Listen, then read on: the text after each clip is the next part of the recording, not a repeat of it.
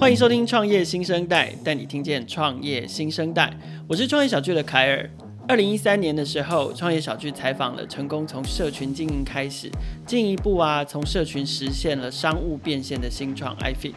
当时 iFit 的社群经营图文并茂，沟通非常的缜密，短时间其实吸引了大量的粉丝，也创造了高黏着跟高忠诚度，其实都让我们这些在经营社群的人印象深刻。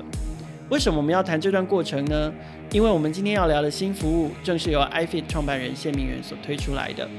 同时呢，这个服务要帮大家解决的问题，就是如何经营好顾客关系。让我们一起来听听今天的创业新生代。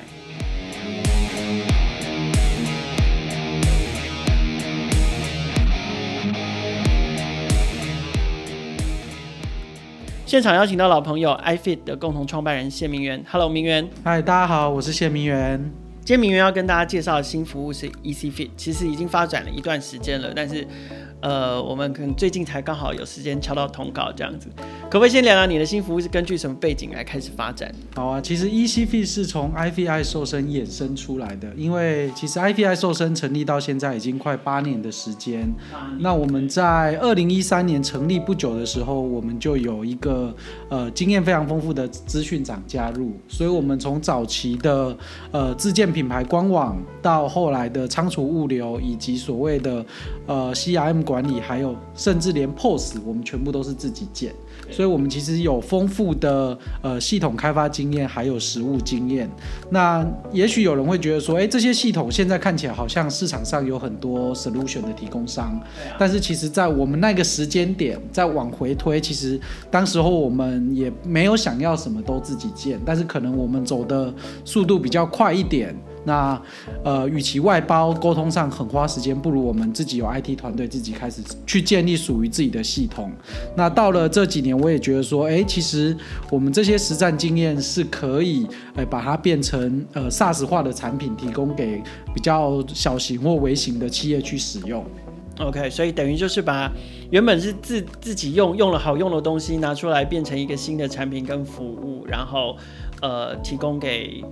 外面，然后也许是比较晚进入到电商市场的商家，那你们主要提供哪一些功能跟服务？呃，其实我们的系统到现在，呃，产品也越来越多了，包含早期一开始的电子发票价值中心，到三年前开始做第三方仓储，然后把第三方仓储的系统，就是进销存后勤管理系统云端化，变成云端产品。那在去年的时候，我们推出了 CRM 一个整合行销的会员管理工具。那今年呢，也是把我们呃，上线的是半客制化的电商网站，那预计下半年大概是在第四季的时候也会推出 POS 零售业用的。也就是说，我们其实呃从去年正式成立 ECP 独立成一家公司，到今年底，我们算是把整个新零售的解决方案都的拼图把它完成，就慢慢把它拼起来。而且呃听起来这样子，刚好在今年来讲，应该也搭上了。呃，数位转型，没错，大家不得不转型啊。对，因为尤其你也，你刚刚有提到说，有针对了零售业者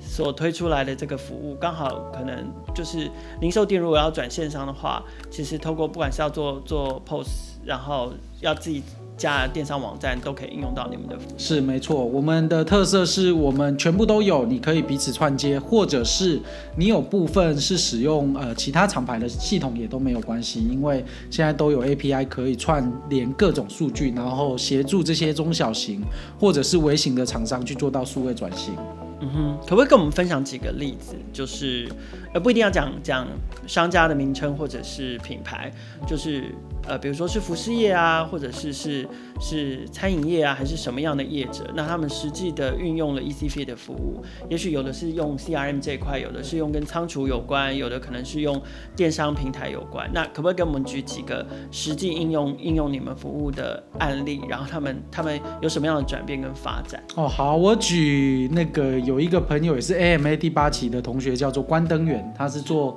素呃得来素素食的呃教授哎。吃菜的素，对，那它其实是导入我们两个服务，一开始是用所谓的进销存后勤管理的系统来控管它的产品，因为它过去最常遇到的就是可能呃库存不准确，或者是在出货的时候会有一些出错货的状况。在使用你们的服务之前，他怎么做？呃，用人工去做，OK，所以其实就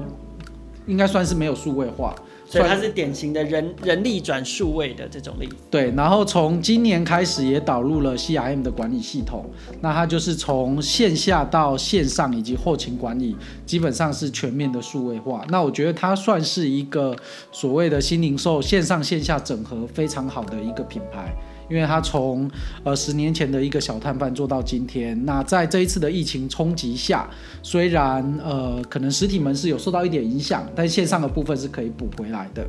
那我印象最深刻的是。他每年端午节要做粽子出货给，例如像慈济这种组织。那过去他的产能有的还很大，对，有的是很大，有的是个体户。那他因为有系统来控管他的出货，还有库存的管理，然后能让他更放心的去接单跟生产。OK，所以这个是一个显著的例子，他是做食品的产品，然后过去从人工变成到数位化。然后反而让他更能够得心应手的去面对大大小小不同客户的需求，而且无论是在库存的管理上面，或者是出货的顺畅度上面，都提升很多。对，那我们今年有一个算是比较大的案子啦，也是几千万的案子，这是属于客制化类型的。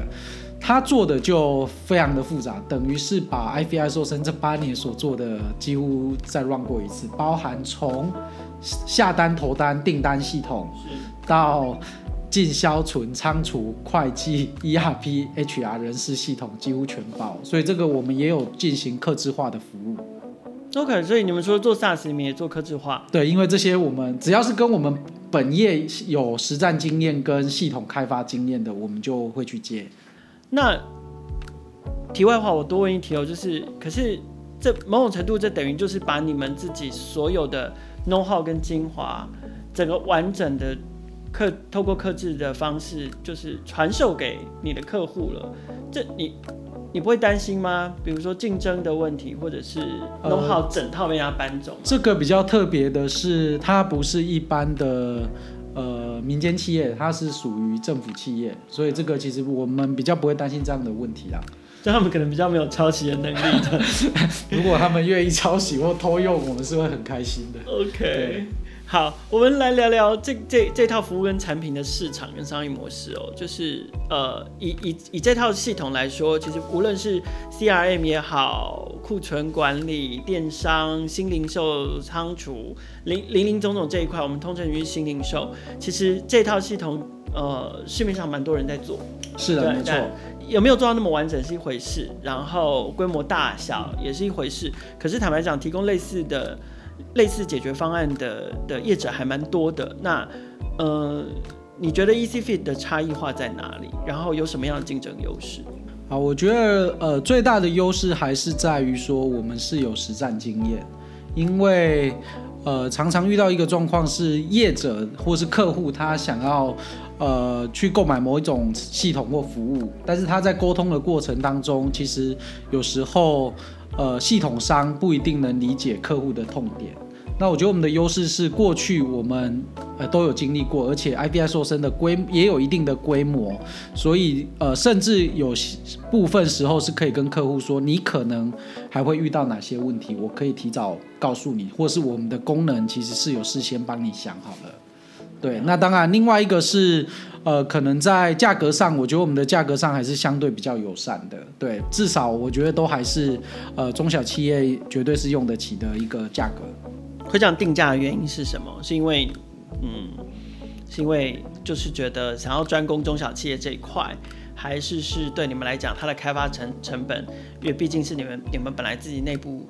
就是就是它是它是以你们自己本来内部就在用的东西为基础，所以对你们来说开发成本相对可以比较低一点。哎，凯尔说的没错，第一个优势当然是我们这些系统的核心经验，其实都是过去八年 IVI 瘦身，呃，可以说是摊提掉了，所以我们在开发系统上。呃，有很多功能或模组，当初我们就有模组化，所以我们是是透过移植的方式，比较快速的去开发产品以及降低它的成本，所以我们的研发成本可能相对于其他一个全新的厂商来说，成本没有那么高。那第二个当然还是我觉得，呃，其实最重要还是要让客户用得起，然后他才能用得久。那因为我们的产品是属于有。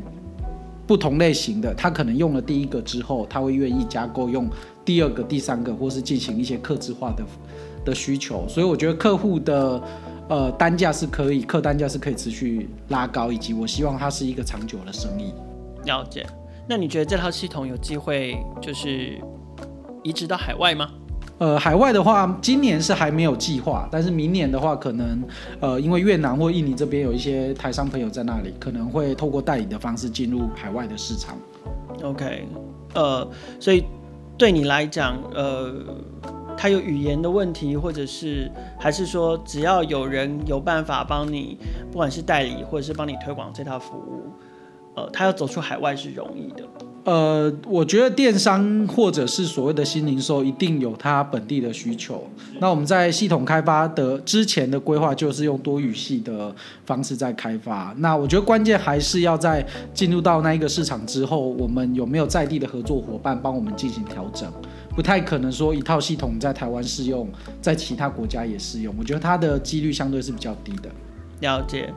好，今天非常谢谢明媛来参加。创业新生代的录音哦，不过难得请到老朋友回来跟我们聊聊天，好像只聊他现在在做的事情有点意犹未尽，所以呢，我们也决定再多花一集的时间，我们想要跟明媛来聊聊，哎，这一路创业以来，然后现在呢，他不单单只是创业家，也有投资人的身份，然后甚至也有一些创业顾问啊，或者是咨询的角色，那我也很想要知道。明媛这一路走来，创业